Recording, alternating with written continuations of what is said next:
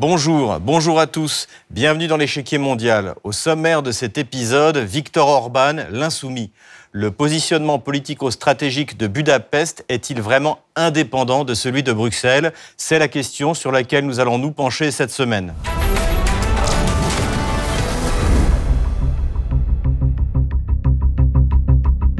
Le 3 mars 2023, le Premier ministre Viktor Orban a déclaré que le leadership hongrois était suffisamment fort pour garder son pays loin de la guerre en dépit des pressions pour prendre part au conflit. Une nouvelle fois, le président hongrois refuse de se soumettre aux injonctions de Bruxelles. Depuis son ascension au pouvoir en mai 2010, Viktor Orban a toujours été le véritable élément insoumis de l'Union européenne, tant sur les questions de politique intérieure que de politique étrangère. Il s'est opposé à la politique migratoire de l'Union européenne qui souhaitait répartir l'immigration africaine et moyen-orientale dans tous les États membres, y compris dans les petits pays comme la Hongrie. Il s'est également opposé à George Soros, promoteur d'une Union européenne progressiste et anticonservatrice. Il s'est enfin opposé à une approche hostile de la relation avec la puissance russe. Bien avant l'opération spéciale, Moscou était déjà devenu un allié économique de premier choix pour Budapest. Malgré le poids relativement faible démographiquement et économiquement de la Hongrie, Viktor Orban est devenu un des personnages centraux de l'Union européenne par sa capacité à s'opposer aux décisions de la Commission. En 1956, la Hongrie fut le premier pays à se soulever contre le bloc communiste. Il semble qu'aujourd'hui, Viktor Orban ait repris cet héritage à son compte.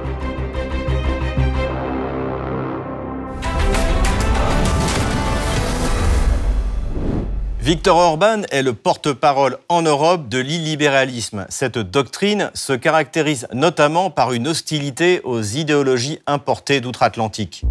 Le philanthrope milliardaire George Soros et sa fondation l'Open Society en sont les vecteurs de propagation. Cette société nouvelle et progressiste, Viktor Orban n'en veut pas, bien que lui-même a bénéficié d'une bourse Soros dans sa jeunesse. Depuis son arrivée au pouvoir en 2010, il en est devenu le principal adversaire. George Soros le lui rend bien en soutenant ses opposants politiques. Devant ce qu'il estime être une ingérence dans les affaires intérieures hongroises, Viktor Orban finit en 2018 par imposer une taxe de 25% sur les financements étrangers des différentes organisations soutenues par George Soros. Cela les force à s'installer à l'extérieur de la Hongrie. Orban cible les ONG soutenues par Soros après avoir remporté une victoire écrasante aux élections. Après avoir obtenu une nouvelle majorité parlementaire, des deux tiers, le parti au pouvoir Fidesz proposera une législation baptisée Stop Soros, a déclaré lundi un porte-parole. Nommé d'après le milliardaire d'origine hongroise George Soros, accusé d'avoir tenté d'inonder l'Europe de réfugiés, le projet de loi vise à limiter et potentiellement à empêcher le financement étranger d'organisations non gouvernementales et à pénaliser celles qui sont considérées comme soutenant l'immigration clandestine. Dans le domaine de l'immigration, Viktor Orban refuse en effet de se soumettre aux impératifs de Bruxelles.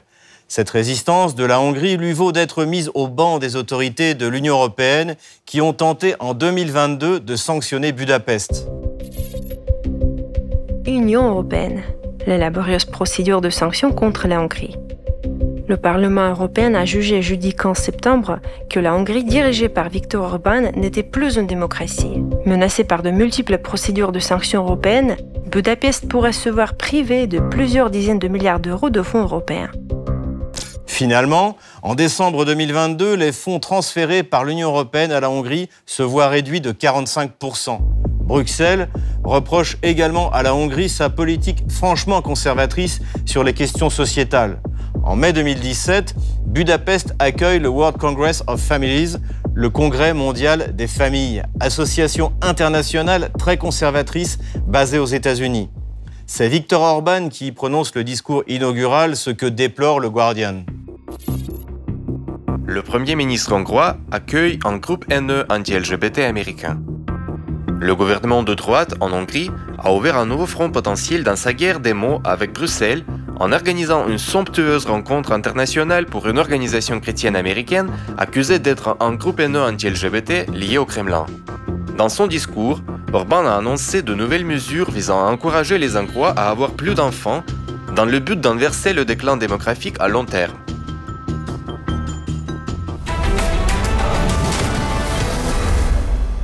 Car en effet, dans le domaine de la politique internationale, c'est vers les puissances conservatrices que se tourne Viktor Orban, à commencer par l'Amérique de Donald Trump, avec lequel il entretient des relations très cordiales. C'est le cas en mai 2019, lors de la visite du Premier ministre hongrois à Washington. Merci beaucoup. C'est un grand honneur d'accueillir le Premier ministre de la Hongrie. Viktor Orban a fait un travail énorme à bien des égards. Il est très respecté partout en Europe. Sans doute est-il, tout comme moi, un peu controversé, mais ça va. Vous avez fait un bon travail et vous avez gardé votre pays en sécurité. J'ai certaines attentes en ce qui concerne notre rencontre de cet après-midi. Tout d'abord, consolider notre alliance stratégique puis discuter des questions politiques globales, car beaucoup de changements sont en cours et nous avons des approches similaires. Je tiens à déclarer que nous sommes fiers d'être aux côtés des États-Unis dans la lutte contre l'immigration illégale, le terrorisme, ainsi que dans la protection et l'aide aux communautés chrétiennes à travers le monde. Lorsqu'Orban évoque dans le journal suisse les raisons de la guerre en Ukraine, il regrette d'ailleurs le départ de Donald Trump et Angela Merkel. Nous prions et faisons confiance à Dieu. Le Premier ministre hongrois Viktor Orban parle de la guerre, des chemins vers la paix, de ses rencontres avec Poutine, de la faiblesse dramatique de l'Europe. Il y a des raisons plus profondes et puis il y a la pure malchance. Il n'y aurait pas eu de guerre si Donald Trump avait remporté l'élection présidentielle américaine. Le changement de gouvernement en Allemagne a également joué son rôle. Ce que regrette avant tout Viktor Orban, c'est que l'Europe ait renoncé à posséder sa propre défense et l'ait abandonnée aux États-Unis. Aujourd'hui, l'Europe s'est retirée du débat.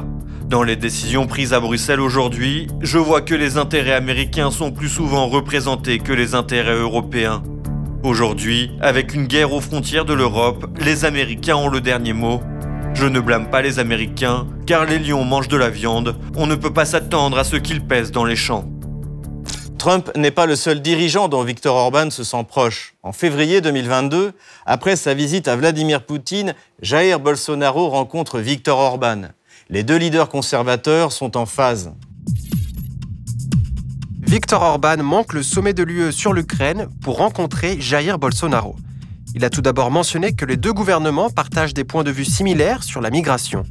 Une autre grande question de civilisation sur laquelle ils se rejoignent est la nécessité d'aider les chrétiens persécutés.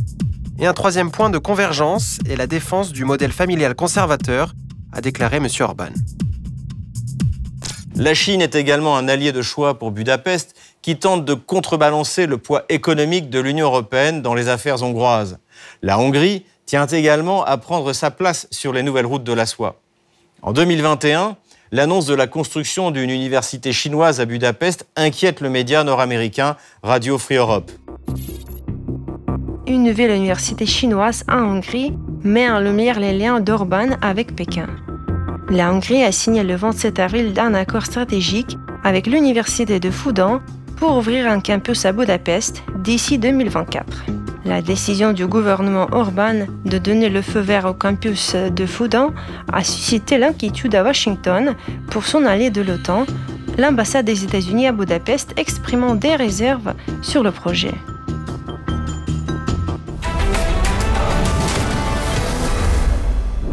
Mais c'est sans aucun doute sa proximité avec la Russie et Vladimir Poutine qui fait de Viktor Orban un élément totalement original au sein de l'Union européenne. Incontestablement, la Russie est un partenaire de poids pour la Hongrie, à commencer par le domaine énergétique. L'énergie nucléaire tout d'abord. En septembre 2018, à Moscou, le Premier ministre hongrois et le président Vladimir Poutine annoncent la construction de deux nouveaux réacteurs pour la centrale nucléaire de Paks à 100 km au sud de Budapest. Il existe de bonnes possibilités de développement pour la coopération russo-hongroise dans le domaine de l'énergie nucléaire. Rosatom, la Société nationale pour l'énergie atomique, commencera bientôt à construire deux nouvelles unités de production à la centrale nucléaire de Pax. D'ailleurs, cette centrale nucléaire produit déjà 40% de l'électricité consommée en Hongrie. C'est un chiffre important. Lorsque la capacité supplémentaire sera mise en service, elle permettra de doubler la quantité d'électricité produite et de répondre à la demande de l'économie hongroise pour les années à venir. En juillet 2021, la Hongrie connecte son gazoduc au Balkan Stream, qui lui-même est la prolongation du Turkish Stream, qui apporte le gaz russe en Europe en passant par la Turquie, la Bulgarie et la Serbie. Pour le ministre des Affaires étrangères hongrois, Peter Siarto, en février 2022, ce gazoduc a sauvé la Hongrie et la Serbie de la crise énergétique. Le Balkan Stream a sauvé la Hongrie et la Serbie d'une crise énergétique. Peter Sijarto, ministre hongrois des Affaires étrangères. S'il n'y avait pas de coopération énergétique entre la Hongrie et la Serbie, nous serions actuellement victimes d'une crise énergétique comme celle qui touche aujourd'hui la partie occidentale de l'Europe. Si nous avions cédé aux sanctions, en particulier aux menaces de sanctions, si nous n'avions pas protégé nos intérêts nationaux et n'avions pas construit ce gazoduc, nous serions aujourd'hui confrontés à d'énormes problèmes d'approvisionnement en gaz, a déclaré Sijarto. À côté de ces nouvelles sources d'énergie, la Hongrie est toujours un client fidèle pour les livraisons de pétrole russe et à ce titre refuse de se plier aux sanctions de l'Union européenne. Son approvisionnement passe d'ailleurs par l'Ukraine, empruntant l'oléoduc Druzhba. En mai 2022, Budapest obtient gain de cause. Embargo de l'Union européenne sur le pétrole russe. Orban salue l'exemption obtenue. Le Premier ministre hongrois Viktor Orban a salué mardi l'accord des 27 pays de l'Union européenne qui prévoit une exemption pour le pétrole acheminé par oléoduc, permettant ainsi à son pays de continuer à recevoir du brut bon marché venu de la Russie. Pour lever le veto de Budapest, les chefs d'État et de gouvernement, réunis en semaine lundi à Bruxelles, ont limité l'arrêt des importations au pétrole russe transporté par bateau, soit les deux tiers des achats européens. Dans le conflit qui oppose la Russie à l'OTAN en Ukraine, notamment dans le cadre de l'opération spéciale, la Hongrie n'hésite pas à avoir une voix totalement dissonante vis-à-vis de celle du bloc occidental. Elle appelle à la paix et à une négociation qui pourrait avoir lieu, pourquoi pas, à Budapest. Non seulement Budapest craint que cette guerre OTAN-Russie nuise à l'Europe, mais le gouvernement hongrois est également préoccupé par les persécutions que subissent les minorités magyares en Ukraine. En effet, en 1945, Staline a aggloméré à l'Ukraine soviétique la province de Transcarpathie. 150 000 Hongrois y vivent encore et subissent les mêmes pressions que les minorités russes et russophones d'Ukraine. Par sécurité, une bonne partie de cette population a reçu clandestinement des passeports hongrois. Déjà, en janvier 2022, le ministre des Affaires étrangères hongrois, Peter Siarto, mettait en garde Kiev. Hongrie. La position de Kiev sur les droits des minorités limite tout soutien dans le conflit. Si les Ukrainiens ne renoncent pas à leur politique anti-minorité, cela limitera considérablement la capacité du gouvernement hongrois à fournir tout type de soutien, même dans ce conflit, a déclaré le ministre des Affaires étrangères Péter Sijarto dans une interview avec le média pro-gouvernemental Magyar Niemzet. En août 2022, c'est le journal Le Monde qui constate le peu d'entrain de la minorité hongroise pour aller se battre pour Kiev. En Ukraine, une minorité hongroise fidèle à Orban. Alignée sur les discours du Premier ministre hongrois, connu par sa proximité avec Vladimir Poutine, beaucoup dans cette communauté ne parlent pas l'ukrainien et sont très modérément motivés pour aller se battre contre l'armée russe. Le pragmatisme et la volonté de préserver à tout prix les intérêts de la Hongrie et des Hongrois semblent ainsi être le moteur essentiel de la politique étrangère de Viktor Orban. Pour en parler, je reçois Thibaut Gibelin, essayiste et politologue, chercheur en sciences politiques à Budapest et auteur de Pourquoi Viktor Orban joue et gagne aux éditions Fauve. Bonjour Thibaut Gibelin. Bonjour Xavier Moreau. Bienvenue sur RT France. Merci à vous, merci de votre invitation. Ma première question concerne Viktor Orban lui-même. D'où vient-il et quels sont ses objectifs? Euh, Viktor Orban euh, est né en, 1963, donc du temps de la Hongrie socialiste, et il a grandi dans un univers assez, assez campagnard, assez prolétaire. Il a connu euh, l'eau chaude qu'en rentrant en pension au lycée, et ça explique son caractère de battant. Hein, il s'est retrouvé euh, dans l'opposition, dans la dissidence, comme on dit, qui était une dissidence sans prise de risque majeure des années 80 dans ce socialisme finissant, mais il a conservé ce goût, cette pugnacité et euh, le fait que la liberté, pour lui, à ses yeux, c'était pas les libertés euh, individuelles occidentales, c'était avant tout la liberté nationale, les libertés nationales hongroises. Et pour comprendre l'évolution politique de Viktor Orban, il faut bien comprendre que les anciens communistes qui étaient les courroies de transmission de Moscou avant la chute du mur se sont en fait retournés et sont devenus les libéraux dociles aux injonctions de, de Bruxelles et de Washington. Donc, Victor Orban a eu une première expérience au pouvoir entre 1998 et 2002, et à cette époque-là, il était un, un personnage politique euh, de droite classique et bon élève des euh, prescriptions euh, occidentales. Et il a perdu le pouvoir hein, à l'issue euh, de ce premier mandat. Il a passé huit ans dans l'opposition à nouveau, et donc l'homme qui est revenu au pouvoir en 2010, c'est un homme qui a beaucoup appris de la vie politique au pouvoir et dans l'opposition, et c'est aussi un homme qui est en fait le contemporain de ce grand basculement euh, de décomposition de l'ordre hégémonique euh, occidental. Et euh, cela accompagne en fait une fenêtre d'opportunité pour une nation d'Europe centrale de retrouver ses propres traditions politiques plutôt que de vouloir muter pour devenir un pays occidental comme un autre. Alors précisément, précisément, c'est cette doctrine qu'on appelle l'illibéralisme, dont il est finalement le, le, promoteur en Europe, dont vous parlez? Oui, alors l'illibéralisme, il l'a mentionné la première fois euh, en, en, en 2014, c'est-à-dire après sa première réélection, euh, puisqu'il est revenu au pouvoir en 2010. Et à ce moment-là, il a bien mis euh, les points sur les i en expliquant qu'il ne s'agissait pas uniquement euh, de l'administration des choses euh, pour gouverner un pays, mais aussi de euh, gouverner des hommes et euh, d'avoir une philosophie politique et euh, une offre politique complète. Et il a bien pointé du doigt ce qui, depuis 2008, peut être décrit comme un renversement du monde. Hein. C'est comme ça qu'Hervé Juvin l'a décrit dans un, dans un livre tout à fait prémonitoire dès 2010. un renversement du monde qui fait que les, fon les systèmes de fonctionnement, les, les valeurs, les réflexes même euh, de l'Occident euh, sont inopérants euh, dans le monde actuel. Et pour défendre l'intérêt national, il s'agit de regarder comment ça peut fonctionner ailleurs. Et ailleurs, c'est aussi autrefois, c'est-à-dire dans le fonctionnement traditionnel finalement de, de, la Hongrie, puisque la Hongrie est une vieille nation politique. Euh, elle n'est donc pas un État nouveau qui s'est trouvé euh, greffé d'un appareil d'État artificiel, comme c'est le cas d'autres pays d'Europe centrale et orientale. Alors précisément, vous, par, vous parlez euh, du, fait que Orban s'inspire de, différents modèles, et, il semble que malgré son appartenance à l'UE, il vise largement plus large à l'international, et on pense à sa relation avec la Chine ou avec la Russie. Qu'est-ce que vous pouvez nous dire à ce sujet? Eh bien, euh, là, c'est quelque chose d'assez inédit. C'est qu'à l'époque de la globalisation, euh, on peut nouer des, des, relations et avoir une instantanéité des contacts euh, bien au-delà euh, de son voisinage euh, régional.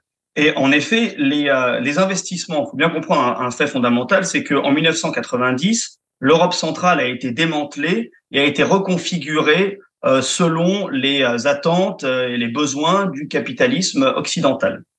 Et donc la situation de dépendance de ces pays d'Europe centrale, au rang desquels la Hongrie, est énorme. Euh, donc une volonté politique nationale en Hongrie, elle va nécessairement essayer de se dégager de cette emprise euh, qui est quasi euh, complète, au premier rang desquels hein, les acteurs, c'est quand même, euh, l'Allemagne, hein, le grand pays euh, majeur, mais donc d'autres relations économiques peuvent être nouées avec la Chine, c'est vrai, mais même avec la Corée du Sud. Donc il y a un pays de l'alliance euh, plutôt américaine au, au Pacifique, euh, et ça n'exclut pas évidemment euh, la Turquie, grande puissance régionale, et également la Russie, notamment pour ses partenariats énergétiques. Ce qu'il faut bien comprendre, c'est que on est à une époque où on peut, en tant que pays enclavé dans le, dans le continent européen, nouer des relations ce n'est qu'une question de volonté politique, de dynamisme et de, de, de talent diplomatique, et euh, le, le, la Hongrie de Viktor Orban ne s'en prive pas. Alors, puisque vous parliez de la Russie à l'instant, comment expliquez-vous le non-alignement de la Hongrie sur la question ukrainienne? Est-ce que c'est lié au rôle joué par les minorités hongroises en Ukraine ou est-ce que c'est une vision plus, plus large, dirons-nous? Il y a la question, en effet, des minorités hongroises en, en Ukraine. C'est n'est pas une population très importante, c'est entre 120 et 150 000 personnes, c'est-à-dire environ 10% de la population de l'oblast hein, de, de Subcarpathie. Mais euh, cette région, cette oblast, en fait, appartenait au royaume de Hongrie pendant pendant mille ans, et il a simplement connu une époque où il était tchécoslovaque dans l'entre-deux-guerres. Et ce n'est qu'à l'issue de la deuxième guerre mondiale que cette région de, de Rutène, d'Ukrainiens et de, Hongrois euh, a été intégrée à, à l'URSS hein, via la République euh, socialiste soviétique d'Ukraine. Alors, euh, les problématiques euh, de, de, voisinage euh, se posent, mais il y a aussi une vraie euh, question de fond, une question en fait d'apport énergétique. Hein. La Hongrie reçoit tout son, pétrole et c'est du pétrole russe qui en plus est adapté aux raffineries hongroises. Donc pour la Hongrie, c'est simplement aberrant de se couper de cette énergie peu chère, fiable, euh, et euh, pour lesquelles elle a toutes les infrastructures nécessaires. Mais alors, comment un pays relativement petit comme, la Hongrie, avec moins de 10 millions d'habitants, peut-il tenir tête à la fois à la Commission européenne, à l'Allemagne, à la France et même aux États-Unis, en fait, aujourd'hui sous Biden, je veux dire? Euh, C'est une bonne question. D'abord, il y a la, euh, la solidité euh, de, euh, de l'ordre constitutionnel hongrois qui était refondé en 2010. En 2010, euh, c'est un vrai raz-de-marée qui a ramené Viktor Orban au pouvoir et avec la majorité des deux tiers, il a pu euh, enfin, faire voter une nouvelle constitution. Et avec cette nouvelle constitution est venu euh, un, et c'est se dégage tout un ordre politique assez stable. Euh, c'est un, un, vrai plébiscite électoral hein, qui a maintenu Viktor Orban au pouvoir en 2014, en 2018, puis en 2022. Et euh, Victor Orban a construit en fait euh, autour de sa personne euh, véritablement euh, charismatique un, une puissante adhésion populaire. Euh, et en plus, euh, Victor Orban a réussi à susciter des initiatives, à créer des médias conservateurs qui arrivent à équilibrer le débat public avec non plus une hégémonie de la de, de, de, l'information via le prisme libéral, mais euh, des, euh, des, euh, des, magazines, des quotidiens, des chaînes de télévision, des radios qui sont en cohérence avec la, le socle majoritaire électoral et avec le pouvoir politique. Pouvez-vous nous tracer une topographie politique de, la Hongrie? Quelles sont les forces en présence? Quels sont les alliés et les ennemis de, Viktor Orban? Alors, la Hongrie obéit au même schéma des différentes puissances, des différents pays européens, avec cette distinction euh, métropole, euh, pays périphérique. Hein, il y a une grande ville en Hongrie, hein, c'est Budapest, et donc euh, aux élections législatives, vous avez la capitale qui vote pour les partis d'opposition majoritairement, et puis le reste du pays qui est une vague orange, euh, la couleur du Fidesz. Vous avez un Fidesz qui est extrêmement fort, le parti d'Orban, qui a environ 50% des intentions de vote systématiquement, euh, qui a fait une performance historique euh, au mois d'avril dernier, euh, ce qui fait que euh, Victor Orban a plus de députés qu'il n'en a jamais eu. Alors dans l'opposition, qui on trouve? Euh, On trouve euh, une, une, coalition de partis qui se sont finalement retrouvés sur l'anti-Orban, ce qui n'est pas un socle suffisant pour convaincre, ce qui explique leur déconfiture à ces partis euh, euh, libéraux, dont donc le, le hein, la, coalition démocratique, dirigée par un ancien premier ministre socialiste, Ferenc Gyurcsány, on peut trouver le Momentum, qui est un parti partenaire au niveau européen euh, du En Marche euh, d'Emmanuel Macron. Et euh, on a aussi le reliquat du Parti socialiste. On a aussi un ancien parti qui s'appelle le Jobbik. et ce Jobbik, qu'est-ce que c'est? C'est un, un, parti qui a qui s'est imposé à droite de l'échiquier politique, et puis qui, par anti-urbanisme s'est allié aux libéraux. Il a perdu beaucoup de crédibilité, et ça a même permis l'émergence, euh, au mois d'avril dernier, d'un nouveau parti de droite nationale qui s'appelle Miazank, ce qui fait qu'aujourd'hui, vous avez dans l'Assemblée un socle des deux tiers euh, qui est acquis au Fidesz, à droite du Fidesz, un petit groupe parlementaire euh, de Miazank, et puis euh, un gros quart euh, de ce Parlement qui est acquis aux partis d'opposition libéraux. Alors ma, dernière question, c'est le but est de faire quelques pronostics. Quand auront lieu les prochaines élections et quelles sont les perspectives pour Orban et euh, le Fidesz, son parti? Alors là, on a une, grosse année encore euh, sans élection, hein, puisque nous aurons au printemps 2024 les élections européennes qui vont être couplées, ça va être une première, avec les élections locales et régionales. ça veut dire que pour les élections européennes, c'est une élection très confortable pour le Fidesz. Le Fidesz a toujours fait plus de 50% des voix à cette élection depuis euh, les débuts du Parlement européen en Hongrie en 2004. Euh, c'est un moyen de faire un plébiscite pour demander aux citoyens hongrois s'ils soutiennent euh, le, les exigences de leur État face à Bruxelles ou s'ils donnent plutôt raison à ceux qui veulent faire parler les intérêts euh, globaux euh, édicté à Bruxelles avant les intérêts nationaux hongrois. Les élections régionales et municipales sont aussi très importantes. Nous avons eu aux précédentes élections, c'était donc en, en 2019, un basculement de plusieurs métropoles, de plusieurs villes importantes, et donc Budapest, à gauche, ou en tout cas dans des coalitions d'opposition au Fidesz. Et ça, ça retrace des, euh, une évolution sociologique qui fait que euh, cette métropolisation, elle va avec euh, la, la mise en avant euh, d'une idéologie plutôt plutôt libérale. Euh, donc le but pour Viktor Orban, qui a changé la constitution récemment pour coupler ces deux élections, c'est euh, de donner toutes les chances à, aux forces conservatrices de garder, voire de renforcer leur leur emprise sur les grandes villes du pays et peut-être de reprendre Budapest. Merci euh, Thibaut Gibelin. C'est moi qui vous remercie, je vous souhaite euh, une bonne continuation. Je rappelle que vous êtes essayiste et politologue, chercheur en sciences politiques à Budapest et auteur de Pourquoi Victor Orban joue et gagne aux éditions Fauve. Comme d'habitude, on termine notre émission avec vos questions que vous nous posez sur les réseaux sociaux, Telegram ou Odyssée, avec le hashtag échiquier mondial RT France. Une question envoyée par Robert.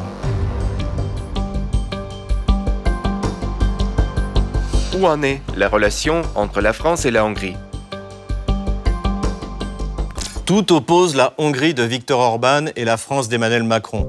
Du point de vue des mœurs, Paris est favorable à toutes les nouvelles normes LGBT, tandis que Budapest s'y oppose farouchement. La politique migratoire de l'Union européenne est soutenue par Emmanuel Macron, tandis que Viktor Orban s'y oppose. Le gouvernement français livre massivement des armes à l'Ukraine en affirmant un soutien sans faille, tandis que le Fidesz appelle à une solution négociée. Il y a cependant des coopérations bénéfiques dans le domaine du nucléaire et de l'armement. Merci beaucoup de nous avoir suivis. Rendez-vous la semaine prochaine pour un nouveau numéro de l'échiquier mondial. À bientôt sur RT France.